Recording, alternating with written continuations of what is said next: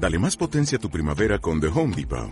Obtén una potencia similar a la de la gasolina para podar, recortar y soplar con el sistema OnePlus de 18 voltios de Ryobi desde solo 89 dólares. Potencia para podar un tercio de un acre con una carga.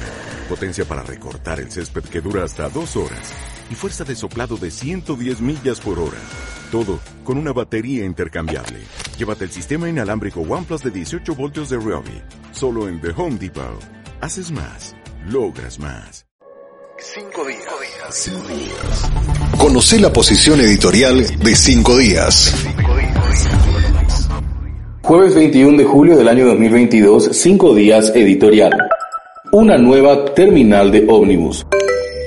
La terminal de ómnibus de Asunción es obsoleta, ineficiente e insuficiente para la demanda de servicio que plantea al tráfico de vehículos, pasajeros y carga que actualmente entra y sale desde la ciudad capital. El emplazamiento de la nueva terminal debe buscarse en un sitio que cumpla con todos los requisitos de hiperconectividad vial. La frecuencia de larga distancia y de trayectos intermedios deben contar con fluidez en sus llegadas y salidas que permita ajustar horarios, acortando las esperas y despachando las unidades con la necesaria agilidad que garantice mayor cantidad de frecuencias, mayor movimiento de pasajeros y carga y finalmente ofrecer espacios apropiados a los servicios perimetrales como despacho de carga, salones especiales para pasajeros que permitan a las empresas operadoras tratar apropiadamente a su clientela, entre otros. Luego están los servicios complementarios, en especial los restaurantes, oficinas de cambio de moneda, baños apropiados, técnicamente equipados, higiénicos y que traten con respeto a la población rotatoria que pasa diariamente por una terminal de pasajeros. Finalmente deberá tener un acondicionamiento eficiente de los comercios y ser de los comercios a ser concesionados. No hay que olvidar además la imprescindible situación de puestos de atención médica, de urgencias y comodidades a las cuales ubicar una dotación de policía regular. Esto es lo mínimo que se espera de una terminal de ómnibus de larga distancia de la que habrá de servirse el anillo urbano y que rodea la capital. Lo que hoy recibe el viajero es un microclima de mercado sucio, caótico y peligroso, lejos, muy lejos de lo que debe ser la puerta de entrada a la ciudad para nacionales y extranjeros. ¿Podrá la municipalidad de Asunción con semejante emprendimiento?